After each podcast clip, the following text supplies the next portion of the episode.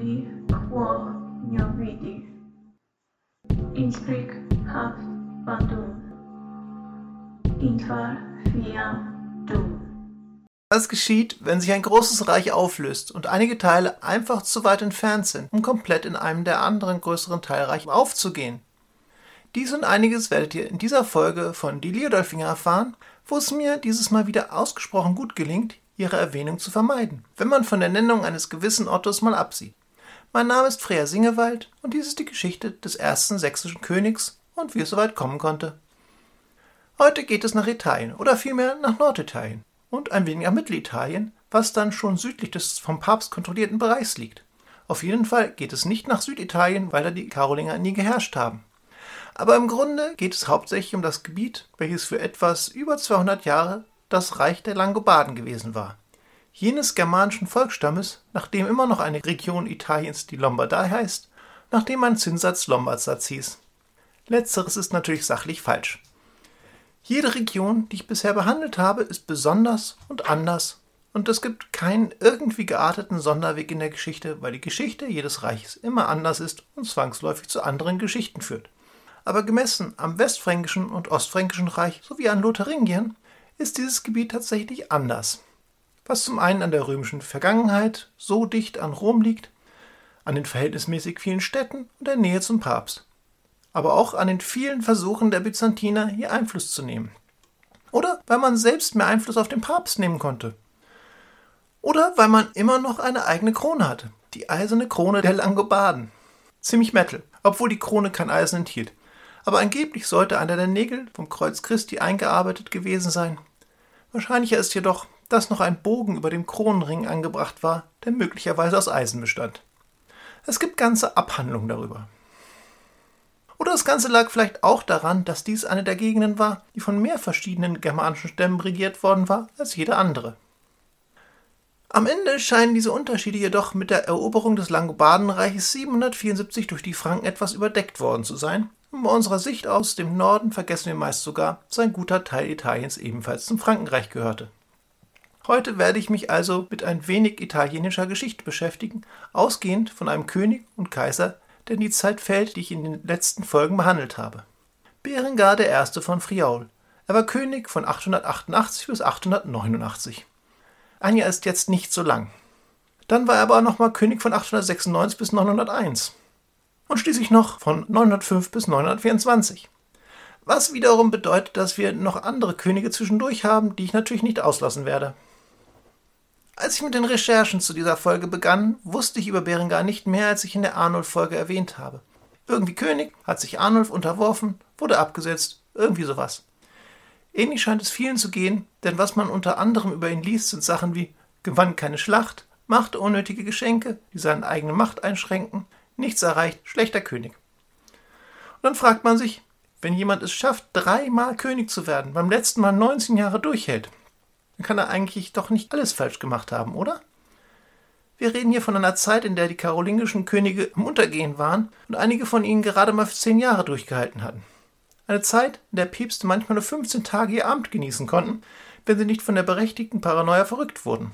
Und auch einer Zeit, in der das Gebiet der Langobarden von Slawen, Magyaren und Sarazenen bedroht wurde, ganz abgesehen von den Burgundern, Provenzalen und Ostfranken, die mal gern vorbeischauten, um ihre Ansprüche kundzutun. Wie schafft es also dieser Berengar, der von vielen Historikern eher als ein Versehen angesehen wurde, so lange durchzuhalten? Und wie so oft ist unser Bild von der Person durch die Propaganda der Nachfolge geprägt. Aber sehen wir uns Berengar erstmal an, bevor ich schon wieder ins Schwadronieren komme. Berengar wurde um 850 geboren. Er war der dritte Sohn von Eberhard und Gisela.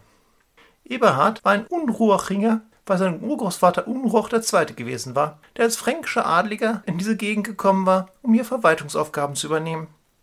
Die Unruchinger scheinen kein unbedeutendes Geschlecht gewesen zu sein, denn seine Mutter Gisela war die Tochter von Ludwig dem Frommen und damit Enkelin Karls des Großen, Schwester von Königen, die sich gern die Köpfe eingeschlagen hätten, sprich Lothar I., Ludwig der Deutsche und Karl der Kahle. So toll es auch war, zu so einer illustren Linie zu gehören, wog in diesem Fall wichtiger, dass Berengar der dritte Sohn war, das heißt er hielt nichts von den Sahnestücken der italienischen und schwäbischen Besitzungen. Dafür bekam er etwas Land im Westfrankenreich und Lotharingien, was ein wenig den Beigeschmack davon hatte, dass man ihn möglichst weit weg haben wollte. Kurzer Exkurs zur Landkarte zu dieser Zeit. Ich bin damit aufgewachsen, dass zwischen Deutschland und Italien noch Österreich und die Schweiz liegen. Beides gab es zu dieser Zeit natürlich nicht, so dass Schwaben und Bayern Grenzen zu Italien hatten. Dass dies eine ziemlich breite Grenze war, die aus den Alpen bestand, unterband ein wenig den regelmäßigen Grenzübergang von Urlaubern und erschwerte nachweislich die Anreise von ostfränkischen Herrschern. Aber ich fand es wichtig, noch einmal darauf hinzuweisen, dass die nördlichen Nachbarn die Ostfranken waren. Im Westen schmiegte man sich an die Provence und Hochburgund oder wie das Gebiet gerade hieß, und im Osten hatte man dann schon Slawen und Magyaren. Friaul, die Markgrafschaft, der Berengar seinen Beinamen verdankt, hatte noch den Bonus, dass es von Bayern und Karantanien fast zur Hälfte umschmiegt wurde, was schließlich in der Beziehung zu Arnold von Karantanien eine Bedeutung gehabt haben dürfte. Zurück zu Berengar, der angeblich in seiner Jugend lange Zeit bei seinem Onkel am Hof Karls des Kahlen gelebt haben soll, der seinerseits bis zu seinem Tod König der Westfranken und in Italien war. Mindestens genauso angeblich soll er dort eine Prophezeiung erhalten haben, dass er, Berengar, eines Tages König und Kaiser sein würde. Böse Zungen könnten jetzt behaupten, dass es natürlich nachträglich in die Vita eingetragen wurde. Noch bösere Zungen mögen sogar fragen, wem wurde eine solche Prophezeiung zu dieser Zeit nicht gegeben, bei dem, wie viele Könige es in den nächsten Jahren geben sollte. Aber lassen wir das. Beringer verließ den Hof Karls vermutlich nach dem Tod seines Vaters und lebte möglicherweise mit seinen jüngeren Brüdern bei seiner Mutter in der Nähe von Lille in einem Kloster. Einer dieser Brüder sollte später sogar Abt werden. Allerdings kehrte Beringer spätestens 874 nach Friaul zurück, wo er Markgraf wurde, nachdem sein ältester Bruder gestorben war, und wählte als seinen Hauptsitz Verona, eine Stadt, die zu den am besten zu verteidigen Italiens gehörte. Unterdessen begannen sich die Karolinger der größeren Reiche im Norden mal wieder zu streiten, was auch direkt Auswirkungen auf Italien hatte. In diesem Fall waren es Karl der Kahle, der von Papst Johannes VIII. unterstützt wurde, und Ludwig der Deutsche, welcher die Unterstützung der Kaiserwitwe Engelberger hatte. Beringer hielt sich auf der Seite seines Onkels Karl, was aber letztlich gleichgültig war. Denn zwar starb Ludwig 876, Karl folgte ihm jedoch im Jahr darauf, woraufhin Karlmann, Ludwigs ältester Sohn, auf dem Thron in Pavia Platz nahm. Karlmann zog jedoch ebenfalls schon 880 sein letztes Hemd an, nicht ohne jedoch im Jahr zuvor seinen Anspruch an seinen Bruder Karl den Dicken verloren zu haben. Man sieht an dieser Stelle schon, dass die Fluktuation auf dem italienischen Thron eine gewisse Fahrt aufnahm. Bei all dem spielte Beringer als Thronanwärter noch keine Rolle, obwohl er sich durch seine Ehe mit Bertilla eine gute Machtstellung in seiner Region gesichert hatte. Bertilla war die Tochter von Suppo II. aus dem Haus der Supponiden welche ihrerseits viel Einfluss mitbrachten und ihrerseits wieder mit der Kaiserin-Witwe Engelberger verwandt waren. Dies brachte Berengar zwar auch automatisch in die Gegnerschaft zu den Vidonen von Spoleto, welche ein Gebiet beherrschten, welches ursprünglich den Supponiden gehört hatte, aber das sollte erst etwas später wirklich von Belang werden. Denn er fand auch andere Konflikte, mit denen er sich austoben konnte. Da war vor allem, dass Liutward, der Bischof von Vercelli, 886 Beringers Schwester aus dem Kloster St. Salvatore in Brescia holte um sie mit einem seiner Verwandten zu verheiraten. Dabei ist nicht klar, ob dies nur mit Einwilligung der Schwester oder gegen ihren Willen oder im Einverständnis mit Karl dem Dicken geschah. Auf jeden Fall führte dies zu einer Fehde zwischen dem Bischof und Berengar. Letztere griff Vercelli an und plünderte die Güter. Vermutlich hängt ein Streit mit Kaiser Karl ebenfalls damit zusammen, sodass Berengar die Gemüter mit Geschenken beschwichtigen musste und der Bischof und Berengar sich 887 wieder vertrugen. Aus dieser Zeit stammt möglicherweise das Gerücht, dass Berengar Karls Erbe sein sollte, wobei das Gerücht wie auch die Aussage darin mehr als unwahrscheinlich sind. Und es kam sowieso nicht dazu, weil jetzt die Vidonen wichtiger für Berengar wurden, und zwar kurz nachdem Arnold von Karantanien Karl III. 888 als König im Ostfränkischen Reich absetzte. Denn in diesem Moment wurde der Thron von Italien frei. Nicht, dass es wirklich etwas derartiges physisches gegeben hätte, aber zumindest konnte man seine Hand nach der eisernen Krone der Langobarden ausstrecken, was eh viel cooler ist so Beringer noch im selben Jahr, das heißt 888, von Anselm II., dem Bischof von Mailand, in Pavia zum König der Langobarden gekrönt. Allerdings nicht unangefochten. Er blieb es für ein Jahr, bis besagter Arnold über die Alpen kam, um klarzustellen, dass er selbst natürlich König war und eventuell einen Unterkönig gerade mal duldete, aber auf keinen Fall Bürgerkrieg. Beringer huldigte ihm auch prompt in Trient und für einen kurzen Moment wurde es ruhig in Italien. Man mag sich fragen, warum Beringer auf die Idee gekommen war, die Krone den Karolingern wegnehmen zu wollen. Vermutlich lag es an der Zeit, denn überall erhoben sich Nicht-Karolinger zu Königen. In Westfranken Odo von Paris, in Hochburgund Rudolf, in der Provence Ludwig III. Und in Aquitanien Ramnulf von Poitiers. und Arnulf erkannte sie an, da er eigentlich nur Ostfranken wollte. Außerdem war da noch Vido II. von Spoleto, der aus dem Haus der Vidon stammte und damit bereits in Italien war, der gerne mal König spielen wollte. Kurze Anmerkung zu dem Namen Vido. Manche Quellen und gerade nicht deutsche Literatur verwenden gerne den alternativen Namen Guido und nennen die Familie Guidonen. Da sie ursprünglich eine fränkische Familie waren, bevorzuge ich jedoch Vido. Dieser Vido II. stammt von Vido I. ab, der noch unter Lothar I. 842 nach Italien gekommen war und dort Herzog von Spoleto geworden war. Zuerst war unser Vido II. noch nicht auf dem Weg zur Macht, denn sein älterer Bruder Lambert I. übernahm die Herzogswürde und ließ sich vom Papst adoptieren, was ihm sicherlich einiges Ansehen und zusätzlichen Einfluss bescherte. Zumindest bis zu dem Zeitpunkt, als er sich gegen die Ansprüche des Papstes auf Spoleto verteidigte und ihn 878 in Rom festnehmen ließ. Dann starb er und sein Sohn Vido wurde Herzog. Hier wurde es kurzfristig etwas verwirrend, denn da dieser Vido der zweite Herzog dieses Namens in Spoleto war, wird er ebenfalls mit der Nummer 2 geführt, was bei unserem Vido schließlich zu Nummer 3 in diesem Zusammenhang führt, weswegen man beide Nummern 2 und 3 bei ihm sieht. Diese Verwirrung hält aber nicht lange an, weil Herzog Vido II. 883 stirbt und seinem Onkel den Weg freimacht.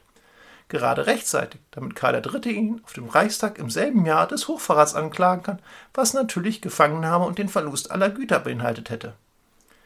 Diese Hochverratsklage hing vermutlich damit zusammen, dass Vido beständig zwischen Ostrom und den Sarazenen hin und her lavierte und schließlich die Unterstützung Basileios I. des Kaisers von Byzanz sicherte, was natürlich auch bedeutet, dass er sich von Karl III. entfernte. Ganz diesem Schema folgend verbündete sich Vido nach der Verurteilung mit den Sarazenen in Italien und schlug 883 bzw. 884 Karl zurück, dass sein Spiel aufging, erwies sich im Jahr darauf, am 6.01.885, als er auf der Reichsversammlung vom Hochverrat wieder freigesprochen und wieder eingesetzt wurde. Damit war er schlagartig der mächtigste Fürst in Italien. Nur zwei Jahre später kam Vido auf den Gedanken, die Königsherrschaft im Reich der Westfranken an sich zu reißen, nachdem dieser durch die Absetzung Karls III. frei geworden war. Mit der Unterstützung Berengars gelang es ihm auch, sich zum König wählen zu lassen, wurde aber von Odo von Paris verdrängt. Die Abmachung zwischen Vido und Berengar hatte anscheinend so ausgesehen, dass Vido das Westreich bekommt und Berengar die Krone in Italien. Nachdem dies nun jedoch nicht wie geplant funktioniert hatte, kehrte Vido zurück, versammelte oberitalische Fürsten um sich und ging gegen Berengar vor. In einer ersten Schlacht siegte der König, aber dies war dann genau der Moment, als Arnulf vorbeikam und die Kontrahenten zu einem Waffenstillstand zwang. Dieser hielt jedoch nicht lange und es kam 889 zu einer zweiten Schlacht, die dieses Mal Vido gewann. Berengar zog sich verwundet zurück und beschränkte seine Königsherrschaft fürs Erste auf das östliche Oberitalien. Das heißt, er war nicht mehr König von Italien. Diesen Titel verlor er endgültig, als sich eine Bischofssynode in Pavia von Vido mit einer Vereinbarung zum Schutz der Kirche und ihrer Amtsträger gegen Plünderung, Besitzentfremdung überzeugen ließ, ihn zum König von Italien zu wählen. Er setzte noch einen drauf, indem er am 21.02.891 zum Kaiser gekrönt wurde und seine Ehefrau Ageltrude zur Kaiserin. Das war nicht nur ziemlich beeindruckend, sondern auch etwas ganz Besonderes, weil er damit der erste Nicht-Karolinger war, der seit Karl dem großen Kaiser wurde.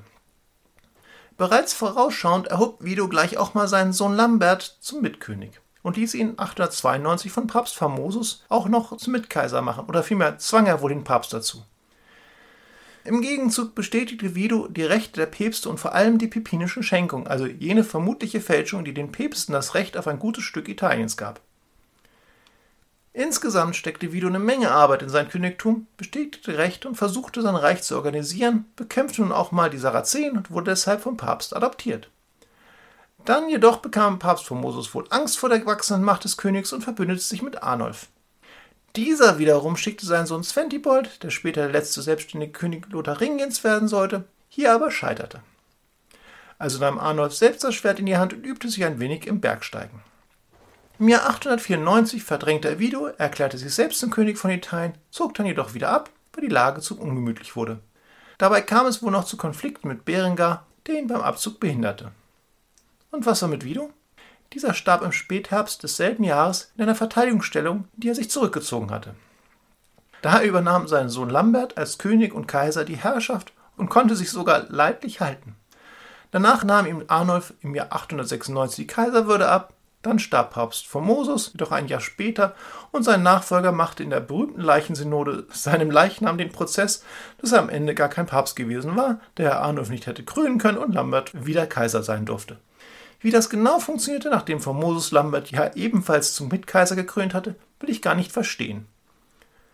Lambert hat allerdings nicht viel von dem ganzen Leichen ausgraben und ihnen den Prozess machen, weil er am 15.10.898 einen Reitunfall hatte, vermutlich weder Reithelm noch Reitweste trug, denn er starb.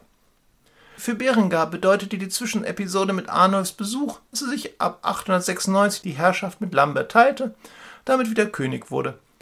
Er erhielt den Osten zwischen Ada und Po, Bergamo wurde zwischen Lambert und ihm geteilt, was quasi eine Bestätigung des Status quo war. Außerdem versprach Lambert Gisela zu heiraten, Berengars Tochter. Aus irgendeinem Grund, den ich nicht herausfinden konnte, fand es Berenger jedoch angemessen, gegen Pavia zu ziehen, dabei gegen Lambert zu verlieren und sich gefangen nehmen zu lassen. Der bereits erwähnte Reitunfall löst diesen Konflikt dann aber doch noch zu Berengars Gunsten und Berenger konnte sich endlich wieder an der Alleinherrschaft über das Langobardenreich versuchen, nachdem auch bei Arnulf Binki vorbeigeritten war.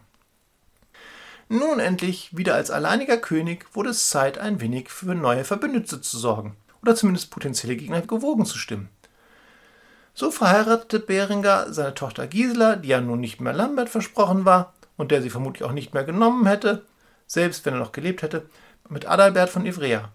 Wenn man jetzt sagen würde, dass diese Ehe keinen Effekt hatte, würde man ignorieren, dass aus ihr der spätere König Berengar II. hervorging, aber für den Berengar mit der Nummer 1 blieb Adalbert am Ende letztendlich Staatsfeind Nummer 1.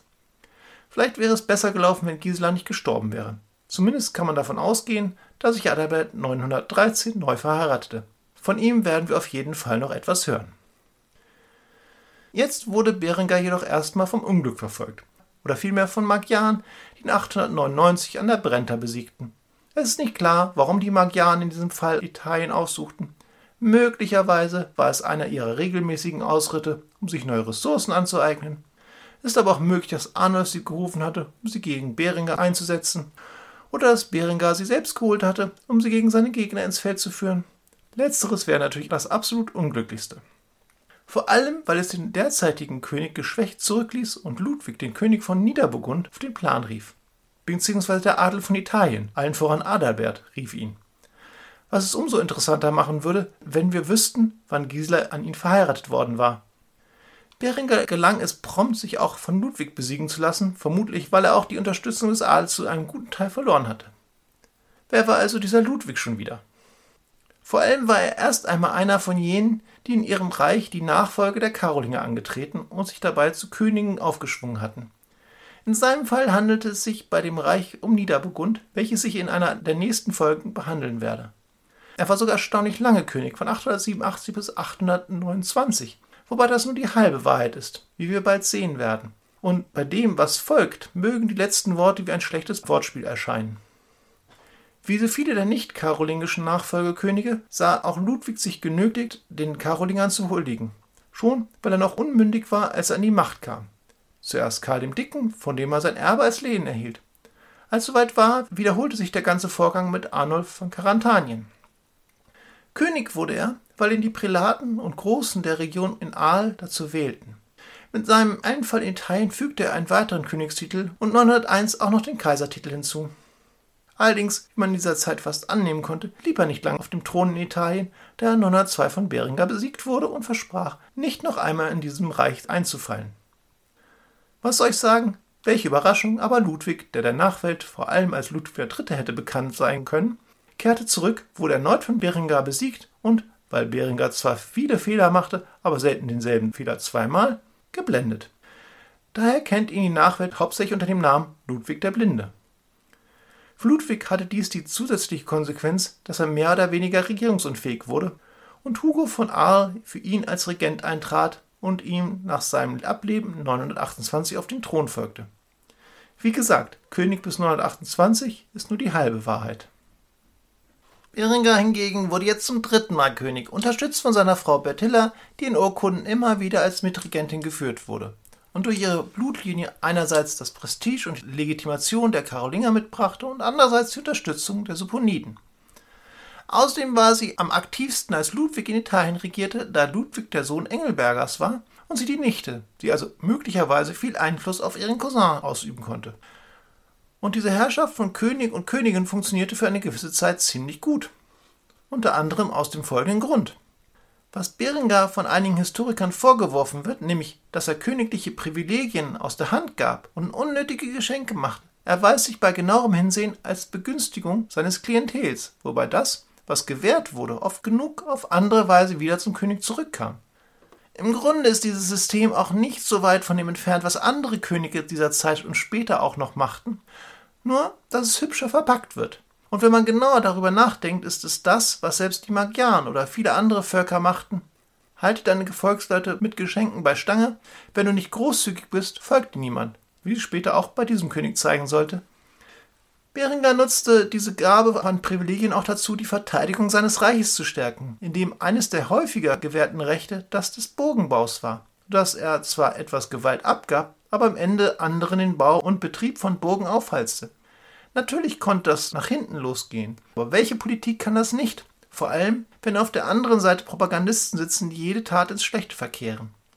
Womit ich nicht sagen will, dass Beringer über jeden Zweifel haben war. Zumal man den Eindruck erhalten kann, dass alles schief zu gehen begann, als Bert Hiller um 915 starb oder zumindest von der Bildfläche verschwand. Man könnte es auf den Verlust der direkten Verbindung zu den Suboniden schieben, aber auch darauf, dass Bert Hiller vielleicht mehr im Hintergrund tat, als die Geschichtsschreibung überliefert hat. Wenn man ganz extrem werden will, dann könnte sie möglicherweise die eigentliche Herrscherin gewesen sein, die Macht und die Befähigung hinter dem Thron. Ein Indiz dafür mag sein, dass man sie der Untreue beschuldigte, was gerne gemacht wurde, wenn man den König nicht direkt angehen konnte. Man schwächt die Würde und Herrschaft des Monarchens indirekt. Ein weiterer Punkt, der auf die Bedeutung Bertillas hindeutet, ist, dass sie schließlich vergiftet wurde. Es ist aber auch denkbar, dass Beringer sich selbst von ihr abgewandt hatte, weil sie ihm keine Söhne schenkte. Männer und vor allem Herrscher können da sehr seltsam sein. Auf jeden Fall heiratete Beringer als nächstes Anna, die möglicherweise das Kind von Ludwig dem Blinden und seiner Frau Anna von Byzanz war. Dies würde zweierlei bedeuten. Erstens, dass sie bei der Eheschließung noch ein Kind war und zweitens, dass die Blendung Ludwigs nicht auf Befehl Berengars stattgefunden hatte, Jemand es sei, Anna starb 936, womit sie zwar Beringer überlebte, aber nicht besonders alt wurde. Auf jeden Fall ging es jetzt langsam mit Beringers Herrschaft zu Ende, auch wenn sich der Niedergang über neun Jahre hinziehen sollte. Er wurde zwar noch 915 zum Kaiser gekrönt, was ihn zum letzten Kaiser vor Otto dem Großen machte, der das Amt erst Jahrzehnte später wieder aufnehmen sollte und zu diesem Zeitpunkt gerade mal drei Jahre alt war. Aber die Unterstützung des italienischen Adels nahm immer weiter ab. Sonst hätte Adalbert, Markgraf von Ivrea und der Toskana, der gute ehemalige Schwiegersohn, nicht gleich zweimal, 917 und 920, Hugo von Aal gerufen, um Berenger in Bedrängnis zu bringen. Also jenen Hugo, der für Ludwig den Blinden regierte. Hugo kam einmal sogar bis nach Pavia, wurde dort jedoch von Berenger ausgehungert. Er hielt allerdings freies Geleit, um aus Italien zu verschwinden. Den letzten guten Willen verspielte Beringer schließlich, als er die Magyaren rief, damit sie ihn im Kampf unterstützten Möglicherweise war dies eine Reaktion darauf, dass Hugo von Aal sich mit den Sarazenen verbündet hatte, damit diese Oberitalien aufmischten. Aber letztlich hatte Beringer das Geben von Geschenken, um sich die Gefolgschaft der Langobarden zu sichern, gegen das Bezahlen von Söldnern eingetauscht. Daher verbündete sich Adalbert mit Bischof Lambert von Mailand und brachte auch seinen eigenen Sohn und Berengars Enkel, den jüngeren Berengar, dazu, sich gegen den König zu erheben. Gleichzeitig forderte sie 922 Rudolf II. von Oberburgund auf, ihm zu helfen und boten ihm dafür die eiserne Krone an. Er wird auch gleich König von Italien, dass wir mal wieder zwei haben. Bemerkenswert ist, dass von Rudolf erwartet wurde, seinen Verbündeten Privilegien zu gewähren, das heißt Berengers Vorgehen weiterzuführen. Während die Magyaren plündernd durchs Land zogen und damit Berenger einen Bärendienst erwiesen, zog dieser sich nach Verona zurück, seiner liebsten und stärksten Festung.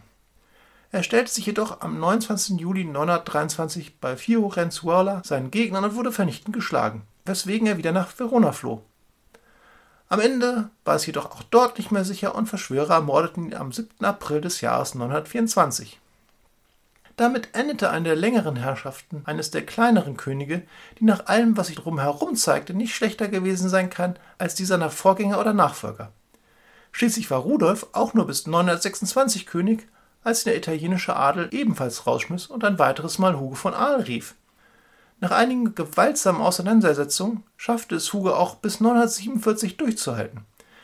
Er wiederum wurde seinerseits von Berengar II. besiegt und vertrieben. Königsweise wurde es erst ruhig, sobald Otto sich den Titel schließlich schnappte. Aber wie all die späteren Könige des Ostreiches erfahren sollten, wurde es nie wirklich langweilig in Italien, was aber bei weitem über den Rahmen dieses Podcasts hinausgeht.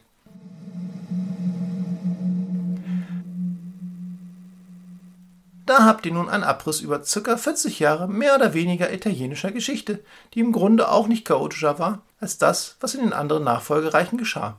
Aber dies ist die letzte Folge. Dieser der zweiten Staffel des Leodolfinger Podcasts, was bedeutet, dass ich ein wenig länger Pause mache. Ich schätze, dass ich im Februar oder März des nächsten Jahres die nächste Folge liefern werde. Eigentlich hatte ich geplant, mich in der dritten und letzten Staffel nahezu vollständig auf die Leodolfinger selbst zu konzentrieren, aber nachdem ich es in dieser Folge nicht geschafft habe, auf die Burgunds, die Provence und Frontenacs einzugehen und Burgund noch interessant werden wird, aufgrund einer bestimmten Transaktion, wird dies die erste Folge nächstes Jahr werden. An dieser Stelle möchte ich noch etwas anmerken. Mir ist es im Laufe dieses Podcasts immer wieder passiert, dass ich etwas über eine Region oder eine Person gemacht habe, nur um in einer späteren Folge diese Person und Ereignisse, in der sie eine Rolle spielte, aus einer vollkommen anderen Perspektive erneut zu erleben und entsprechend auch wiederzugeben. Dadurch mag bei einigen Zuhörern der Eindruck entstehen, dass ich Fehler mache, was garantiert passiert, oder dass die geschichtliche Lage nicht so eindeutig ist, wie es manchmal erscheint.